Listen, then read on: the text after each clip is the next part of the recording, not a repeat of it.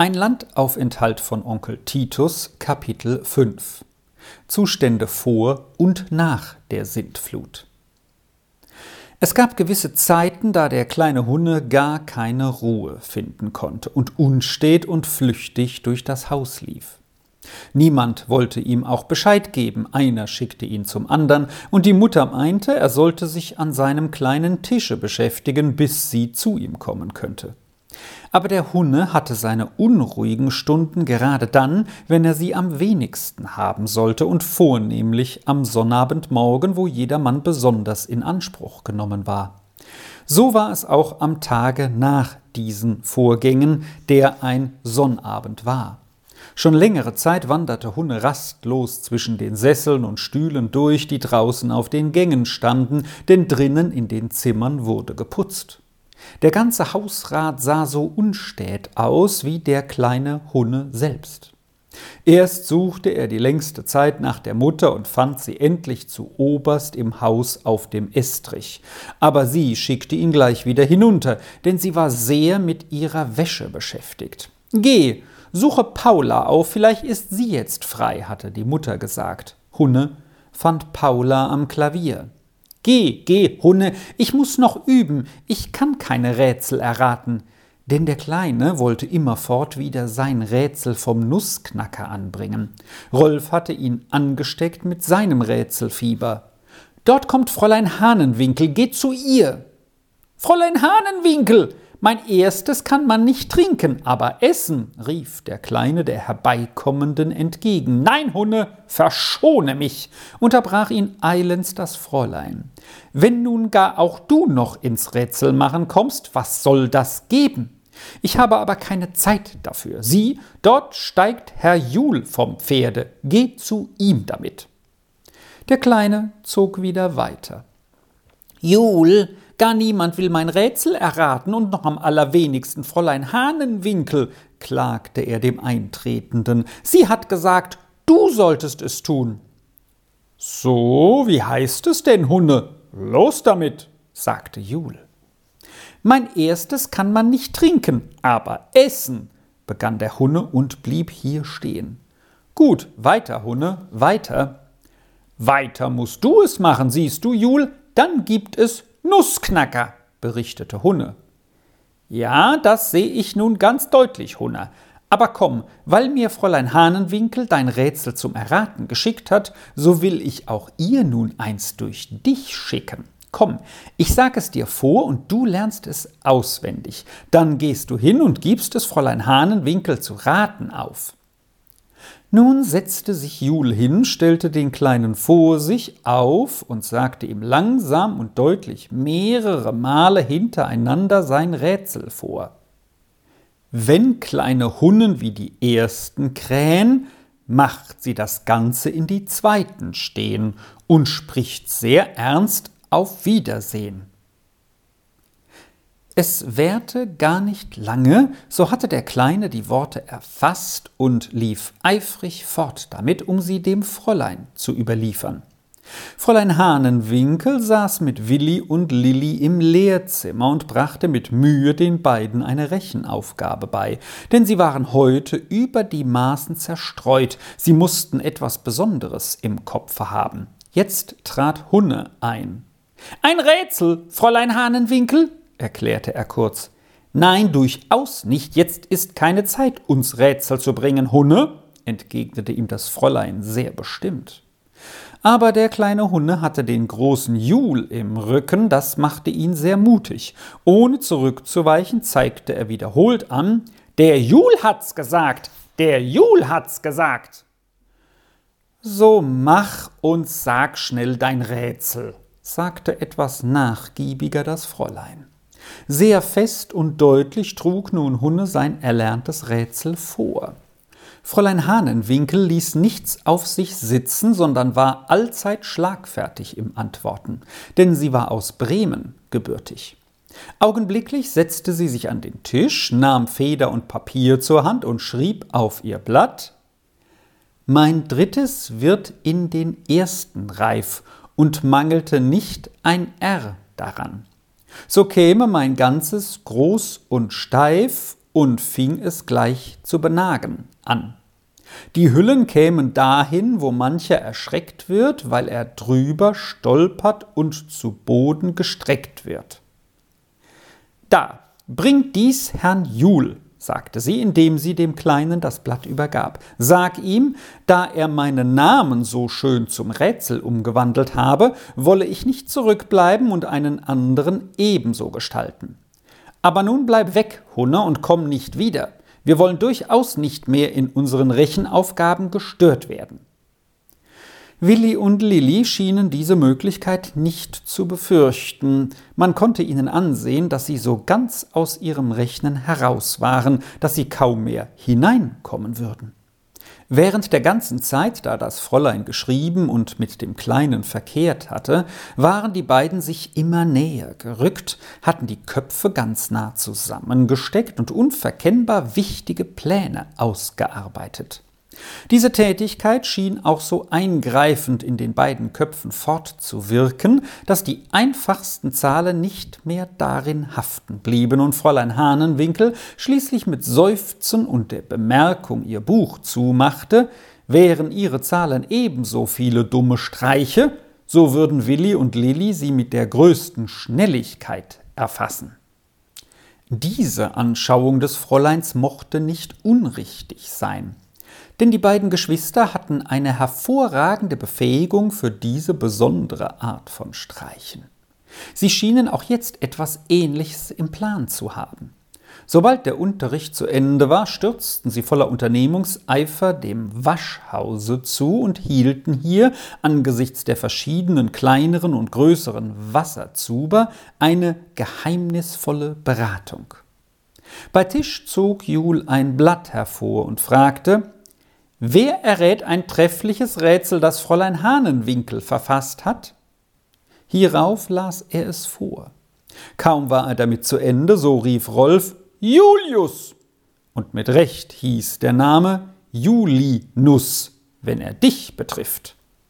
Die Lösung war richtig. Fräulein Hahnenwinkel las aber das auf ihren Namen gemünzte Rätsel nicht vor und sagte nichts davon, denn das Spitzeln auf ihre Eigentümlichkeiten wollte sie nicht verbreiten.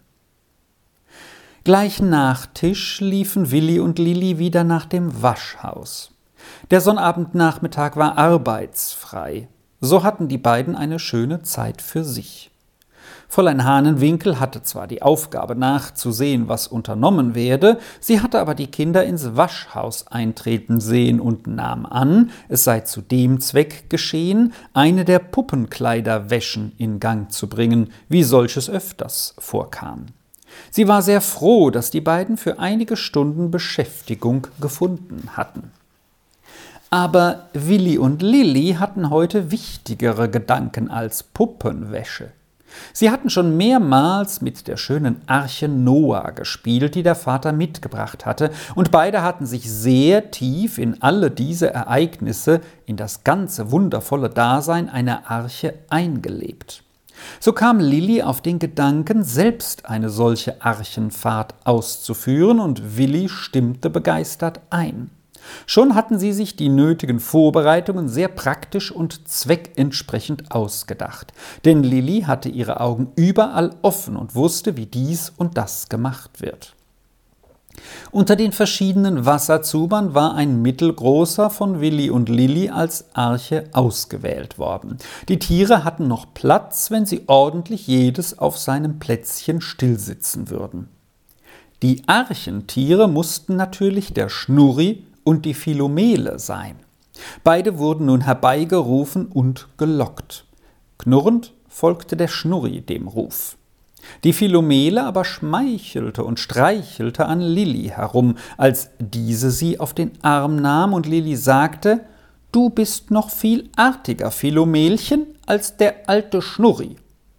Es verhielt sich aber mit den beiden so. Die Philomele hatte ihren Namen bekommen, weil sie ganz melodisch miaute, und der Schnurri den seinen, weil er fast immer vor sich hin schnurrte und knurrte. Das hatte aber auch seinen Grund. Den beiden war befohlen, dass sie auf gutem Fuß miteinander leben und sich nichts zu Leid tun sollten. Und Schnurri folgte pünktlich seiner Herrschaft und war zu jeder Zeit friedlich und rücksichtsvoll gegen Philomele. Wenn sie aus derselben Schüssel ihr Mittagsmahl einnahmen, aß er ganz langsam, weil sie mit ihrem kleinen Mäulchen viel weniger auf einmal einführen konnte. Philomele dagegen war einen Augenblick ganz freundlich und schmeichelnd gegen Schnurri, besonders wenn jemand dabei war, aber auf einmal hob sie die kleine Pfote auf und ehe er sich's versah, hatte sie ihm damit eins hinters Ohr gezwickt. Dann knurrte Schnurri, und da dies alle Augenblicke geschah, knurrte er fast immer vor sich hin, und so hieß er Schnurri, aber ungerechterweise, denn sein Charakter war von Natur freundlich und friedliebend. Nun musste zur Archenfahrt vor allem das Wasser herbeigeschafft werden. Lilli wusste sehr gut, dass bei der Wäsche eine lange hölzerne Rinne am Brunnen vor dem Waschhaus unter die Röhre gelegt wurde, und dieser Rinne wurde am anderen Ende ein Zuber unterstellt, der durch diese Vorrichtung mit Wasser gefüllt wurde. Nun hatte sie sich ausgedacht, wenn man die Rinne vom Brunnen aus auf den Fußboden des Waschhauses richten würde, wo der Zuber stand, so müsste nach und nach der Fußboden mit Wasser bedeckt werden, das immer ein wenig höher stieg, bis es den Zuber vom Boden aufheben würde, und so würde die schwimmende Arche entstehen. Das war nun alles ausgesonnen, aber wie konnte man zu der langen Rinne gelangen, die vor allem nötig war? Willi und Lilli wogen vorsichtig gegeneinander ab, was für Baptist und was für Trine spräche, um eins oder das andere zur Mitwirkung an dem Unternehmen herbeizuziehen. Zwischen dem alten Baptist und der jungen Trine bestand eine ganz ähnliche Beziehung wie zwischen Schnurri und Philomele. Baptist hatte seit langen Jahren im Hause Birkenfeld gedient und hatte überall mitzureden, denn er verstand alle Geschäfte und wusste, wie alles im Haus und im Stalle gehen musste und kannte die Wirtschaft wie kein anderer. Das Ansehen, das Baptist dadurch genoss, verdroß Trine ein wenig. Denn wenn sie auch noch nicht so viele Jahre im Haus war, so war doch ihre Base so lange dagewesen, bis sie zum Arbeiten zu alt geworden war. Nun hatte sie sich zur Ruhe gesetzt und die junge Trine an ihren Platz gestellt. So meinte diese, sie habe auch ein altes Recht an das Haus und Baptist brauchte nicht so den Anführer zu spielen. Vor den Gliedern der Familie war sie zwar manierlich gegen ihn, aber hinterwärts zwickte sie ihn gern, wo sie konnte, so wie die Philomele den Schnurri.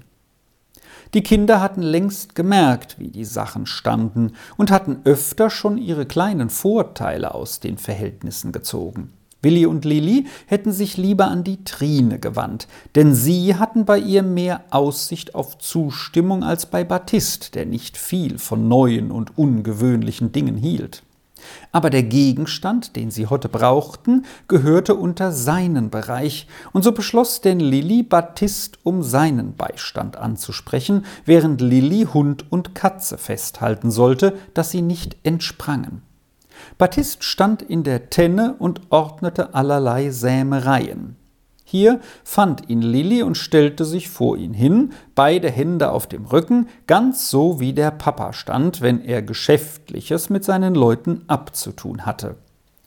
Baptist, fing sie sehr entschlossen an, wo ist die Rinne, die man braucht, wenn man vom Brunnen Wasser in einen Zuber fließen lassen will?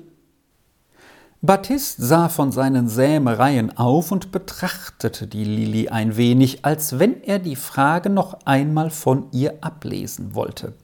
Denn Baptist war immer bedächtig. Dann fragte er seinerseits Hat dich die Frau Mama geschickt?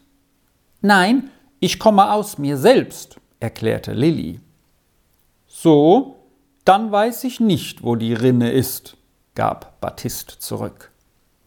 Aber Baptist, begann Lilli wieder, ich will ja nur ein wenig Wasser vom Brunnen. Warum kann ich denn das nicht haben? Ich kenne die Vögelchen, brummte Baptist.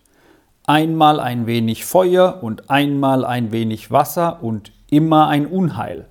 Wird nichts draus, sag ich, wird nichts draus.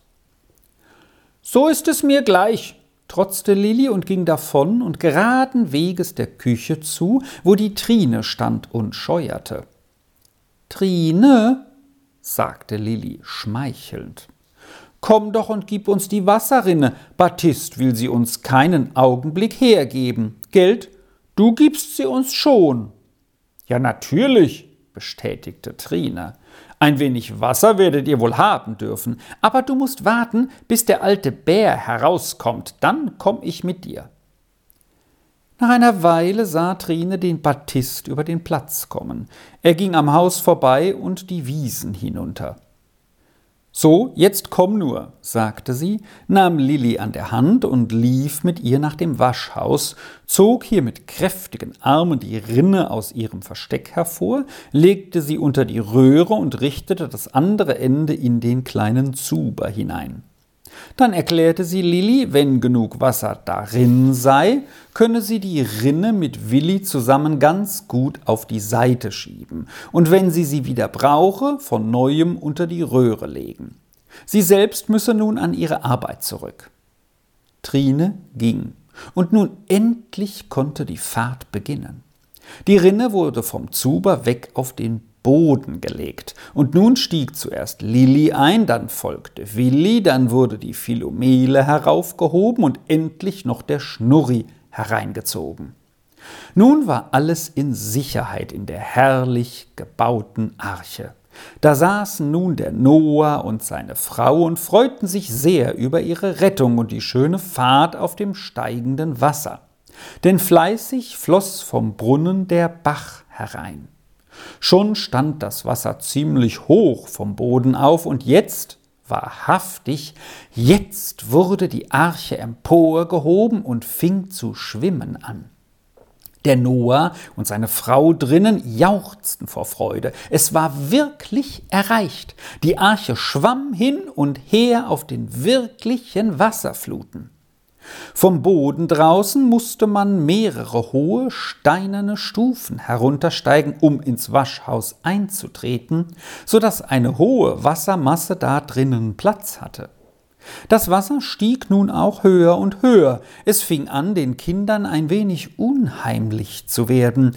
Sieh, sieh, Willi, wir können ja gar nicht mehr aussteigen, sagte Lilli, und es wird immer noch höher. Willi schaute sehr bedenklich über den Rand des Zubers hinaus und sagte, wenn es doch nur nicht immer höher würde, wir müssen sonst ertrinken. Und es wurde immer höher, immer höher. Jetzt fing auch Schnurri an, unruhig zu werden und sprang auf, und dadurch machte der Zuber so schreckliche Schwankungen, dass er umzukippen drohte. Das Wasser war aber schon zu tief, dass die Kinder gar nicht mehr hinausspringen konnten. Und jetzt kam ein furchtbarer Schrecken über sie, und die beiden fingen aus Leibeskräften zu schreien an. Wir ertrinken! Wir ertrinken! Mama! Mama! Baptistrine! Wir ertrinken! Und endlich schrien sie vor Entsetzen noch ganz ohne Worte und stießen die fürchterlichsten Schreie aus. Schnurri bellte und heulte vor Teilnahme mit, Philomele aber biss und kratzte um sich und miaute ganz wütend, denn jetzt zeigte sich der wahre Charakter der beiden. Philomele wollte nicht ins Wasser hinaus und wollte auch nicht im Zuber bleiben, und so gebärdete sie sich wie eine Wilde und fauchte und zwickte und kratzte, wo sie hintraf. Als aber der treue Schnurri sah, dass auf all sein Geheul keine Hilfe kam, tat er auf einmal einen großen Satz ins Wasser und schwamm der Tür zu, schüttelte sich tüchtig und lief davon. Die Kinder aber schrien immer ärger, denn Schnurri hatte dem Zuber im Herausspringen noch den gefährlichsten Stoß versetzt. Dora war längst heruntergerannt und hatte durch das Loch geguckt, was drüben von der Ursache des Hilfegeschreis zu sehen sei. Das Waschhaus stand nahe an der Hecke. Sehen konnte sie nichts als eine stille Wasserrinne, die das klare Bächlein ins Waschhaus hineinleitete. Aber sie hörte den Notruf der Kinder. Sie rannte zurück und die Treppe hinauf. Tante, Tante, rief sie atemlos vor Schrecken. Drüben ertrinken zwei Kinder. Hörst du? Hörst du? Die Tante hatte alle Fenster fest zugemacht, aber das Geschrei drang durch. Ach Gott, was soll das? rief die Tante aufs höchste erschrocken. Das Zetergeschrei hörte ich ja wohl, aber wer denkt denn an Ertrinken? Frau Kurt, Frau Kurt, Frau Kurt! Unterdessen lief der nasse Schnurri in hohen Sprüngen zum Wagenschopf hin, wo Battist Bohnenstangen glatt schnitt. Der Schnurri sprang auf ihn los, riss an seinen Beinkleidern, bellte in ganz ungestümer Weise, zog wieder an Battist und riss und bellte ohne Aufhören.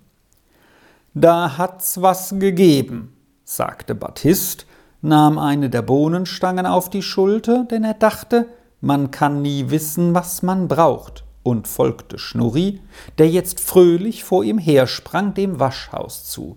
Hier waren soeben alle zusammengerannt. Die Mutter, das Fräulein, Jul, Paula, Rolf und Hunne und zuletzt noch Trine.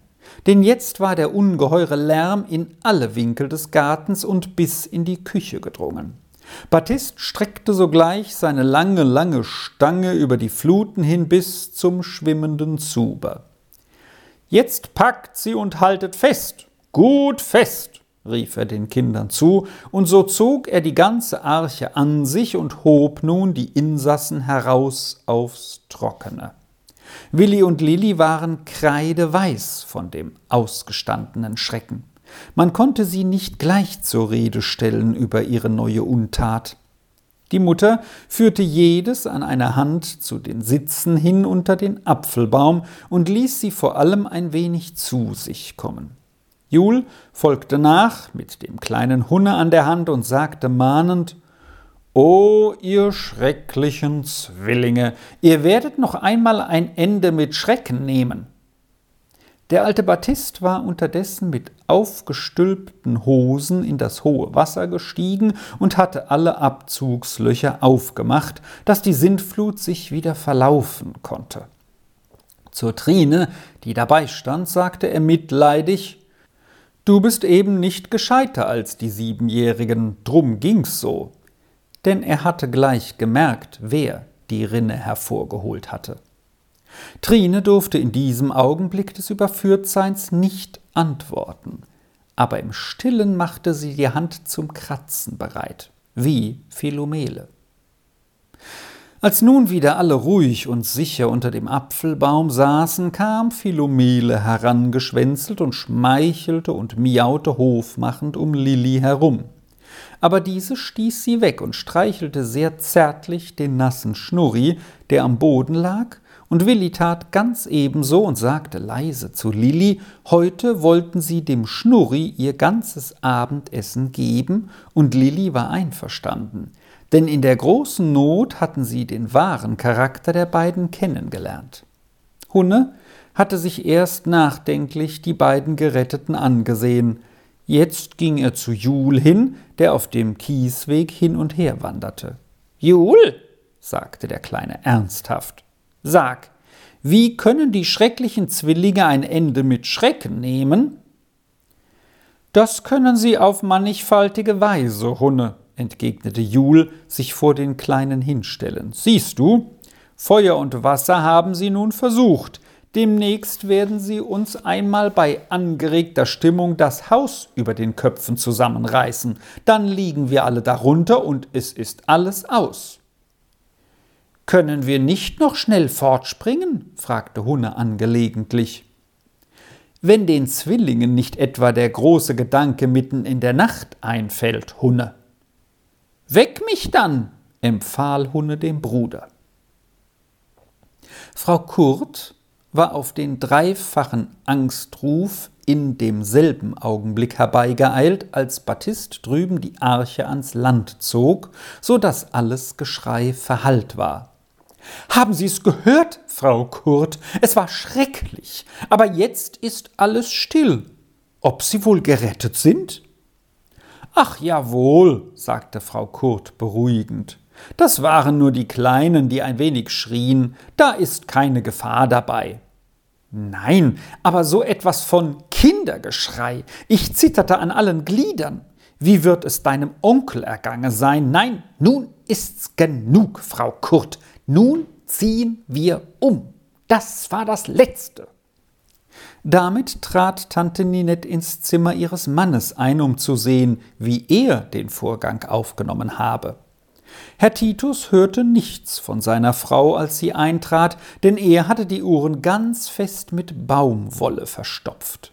Dies hatte er beim Ausbruch des Lärms getan, der auch durch die verschlossenen Fenster bei ihm gedrungen war. Nachher hatte er ruhig fortgeschrieben.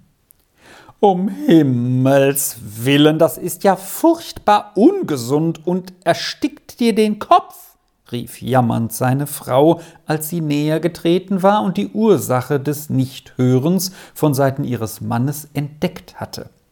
Und schnell befreite sie die Ohren des Herrn Titus von dem warmen Schutz und teilte ihm nun den Plan mit, den sie eben fest gefasst hatte. Morgen nach dem Gottesdienst, wenn der Herr Pfarrer frei wäre, wollte sie zu ihm hingehen und mit ihm beraten, wohin sie ziehen könnten.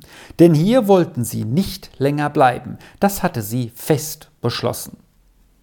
Herr Titus war mit allem einverstanden und die Tante ging, ihren Plan ausspinnend, nach ihrem Zimmer zurück. Dora stand, ihre harrend, draußen im Gang. Gehen wir wirklich fort, Tante? fragte sie ängstlich, als die Tür vom Zimmer des Onkels sich schloss. Ganz sicher, entgegnete die Tante. Am Montag werden wir das Haus verlassen.